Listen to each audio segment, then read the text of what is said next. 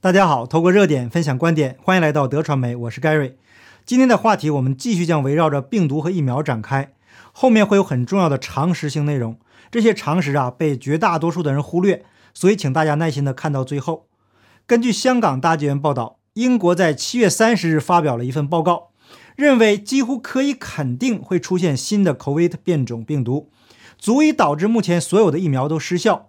该论文的日期为七月二十六日，由英国政府官方的紧急情况科学咨询小组 （SAGE） 发表。这项研究呢，是一种理论上的科学推演，并不是说这种新的病毒变种已经存在。但这种报告啊，将为政府处理紧急情况提供科学的理论。那科学家们写道。人类不太可能根除 COVID。最近呢，为了避免黄标，我一直用 COVID。这里啊，跟不了解情况的朋友说明一下，不是我想要用，是没办法。那科学家建议政府继续尽可能减少病毒传播，以减少出现能抵抗疫苗的新变种病毒。那科学家也建议，新疫苗的研究重点不仅要放在预防住院和疾病，还要注重有效和持久的免疫效力。那防疫的目标应该是减少已经接种疫苗的人感染和传播。几家制造 COVID-19 疫苗的公司已经着手这方面的研究。那经过报告分析，过去几个月出现的一些变种对疫苗产生的免疫力的敏感性降低，但是似乎没有一个病毒能完全逃脱疫苗。那专家警告说，这些变种病毒在疫苗接种普及之前就出现了，并且随着疫苗变得更加普及。能够逃逸疫苗免疫力的病毒将会迅速传播。在七月七日的会议中，SAGE 的科学家们表示，高流行率和高疫苗接种率最有可能出现可以逃过疫苗的变种病毒。他们当时表示，这种情况发生的可能性尚未可知，但是这种变种病毒将会给英国国际社会带来重大风险。科学家们的报告说完了，不知道大家有什么感想？他们的意思就是，疫苗的接种永远无法赶上病毒变种的速度。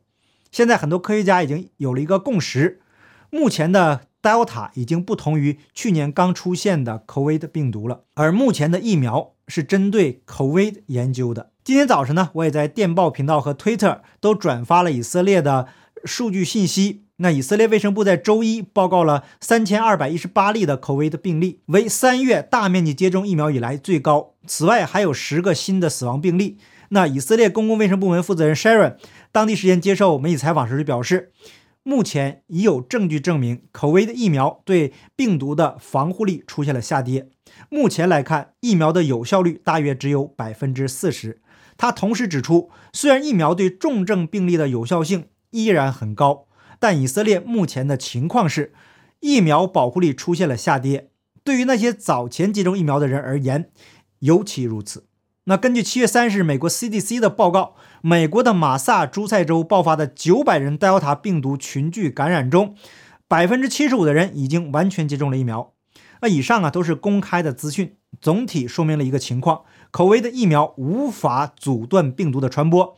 在美国的马萨诸塞州，甚至接种了疫苗更容易感染病毒。那这个话题过去谈过好多次了。目前口味疫苗唯一的好处，或者接种疫苗唯一的收益，就是对于重症和死亡的保护。当然了，这是官方的说法，事实还有待进一步的数据证明。可是啊，这个保护力随着时间的推移也在不断的下降。以上啊都是公开的数据。那有人会问了，为什么疫苗会无效呢？那我们首先就得了解病毒的特性，知己知彼，百战不殆。我今天讲的这些内容呢，都是非常基础、浅显易懂的，只要上过高中或者大学生物的都应该了解。但是很多人都把知识啊还给老师了，那么我们就帮大家来回忆一下。我的资料来源是一位台湾的医生，他的名字叫蔡凯宇。因为他的视频呢实在是太长了，一个多小时，能看完的人不多。视频中也包含了一些基督教的内容，还有一些方言掺杂其中。而且啊，上传这个视频的频道呢，订阅量也不多，所以影响力有限。为了能让更多的人知道这么好的内容，我在征得他们的同意以后，把其中的重点和精华部分结合着热点新闻分享给大家。好，废话不多说，首先咱们来说一下病毒的种类。首先就是分为 RNA 病毒和 DNA 病毒。会变种的病毒是 RNA 病毒，不稳定，说变就变。那 DNA 病毒则是稳定的，代代相传。DNA 病毒是双螺旋结构，那 RNA 病毒是单螺旋结构，这就很好理解了。单螺旋的结构就决定了 RNA 病毒善变的特性。那我们翻开历史看一看，有哪些不会变种的病毒？众所周知的就是天花病毒。天花被称为人痘，死亡率大概有百分之三十左右。这个死亡率啊是非常恐怖的，口味的死亡率比天花的十分之一都不到。那我们这个世界上的事物呢，都是相生相克存在的。既然有了这种病毒了，那就会有克制这种病毒的方法。区别在于我们有没有找到。实际上，战胜口味的方法已经找到了，而且是相当便宜的药物。可是很多科学家和所谓的主流，因为政治正确或者因为疫苗的利益驱使。不想让人知道，或者说不愿意。那至于这个背后的原因呢？我们后面再讨论。那既然天花的毒性这么大，一定有克制住这种病毒的方法。那被称为疫苗之父的爱德华·詹纳，在一九七六年发明了天花疫苗。那这个疫苗是怎么来的呢？刚才我们提到了天花是人痘，天花有一个牛队友，可不是猪队友啊。在牛挤奶的地方呢，会有牛痘。那这种痘痘呢，会感染到挤牛奶的女工手上。只要这个女工手上有伤口，这个牛痘就会给种上。啊，有了牛痘的这个女工呢，就不会再产生天花病毒。那爱德华医生发现了这个现象，经过研究发现，牛痘的结构和天花的结构非常的相似。那如果把牛痘的病毒接到人体啊，产生的抗体刚好能对抗天花病毒。因为天花是 DNA 病毒，不会变种，所以人的一生接种一次就可以了。那到了1980年，天花病毒被彻底的消灭掉了。现在的天花病毒只存在于实验室，在自然界中已经找不到了。人类把第一个疾病消灭的就是靠着疫苗，所以啊，我过去一直说不反对疫苗。能听懂的人呢，自然就懂了。那天花这个病毒对于我们这个年纪的人呢，应该都非常的陌生了。那再介绍一个距离我们比较近的病毒，大家可能更容易理解。现在我们看到的是 B 型肝炎病毒，下面的三位是。宋瑞楼教授、陈定信教授和毕斯里博士，他们被称为肝炎之父。那他们在八十年代的时候发现了病毒会母婴传染，那妈妈会把病毒传染给刚出生的婴儿。那台湾在一九八四年到一九九八年接种了大概两千万剂的 B 型肝炎疫苗，小孩出生就接种，让 B 型肝炎从下一代几乎绝迹。那为什么这么成功呢？因为 B 型肝炎它也是 DNA 病毒。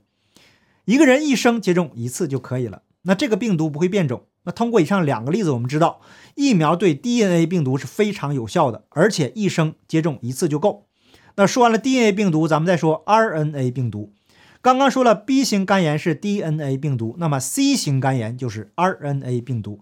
由于这个病毒不断的变种，C 型肝炎病毒每天的突变次数高达十的九到十三次方，这也太恐怖了吧？那这个病毒已经被发现三十年了。至今没有研究出有效的疫苗，所以啊，这个 C 型肝炎是通过药物治疗为主。那刚刚我们说过了，万物相生相克。那针对 RNA 病毒容易突变的这个特性，能克制住它的就是药物治疗。那台湾的呃简荣南教授就说过，我们不是做不出疫苗，但是做不出有效的疫苗，因为蛋白突变。昨天研发的疫苗今天已经不能再使用了。大家想一想，我们现在面对的是不是同样的情况呢？有些朋友也许会认为，一种 RNA 病毒怎么能说明问题呢？有些人就是非常的顽固啊，被主流的意识形态给洗脑非常严重，不了解背后到底发生了什么事情。那为了更好的说明问题，咱们再举一个 RNA 病毒的例子。几乎所有人都知道，艾滋病病毒也同样没有研发出有效的疫苗，因为艾滋病病毒也是 RNA 病毒。可是艾滋病被发现多少年了呢？我想大家比我更清楚吧。所以，治疗艾滋病的方法就是鸡尾酒疗法，少量多重药物从不同方向阻断病毒复制，就像调鸡尾酒一样，把几种药物放在一起。那这个治疗大家是不是非常熟悉呢？对，去年川普总统感染了 COVID，就是用这种疗法快速有效的治好了。那请问这些都是客观事实吧？可是呢，主流媒体不予报道，对吗？历史上 RNA 疫苗疗效怎么样呢？一九七六年，美国总统福特。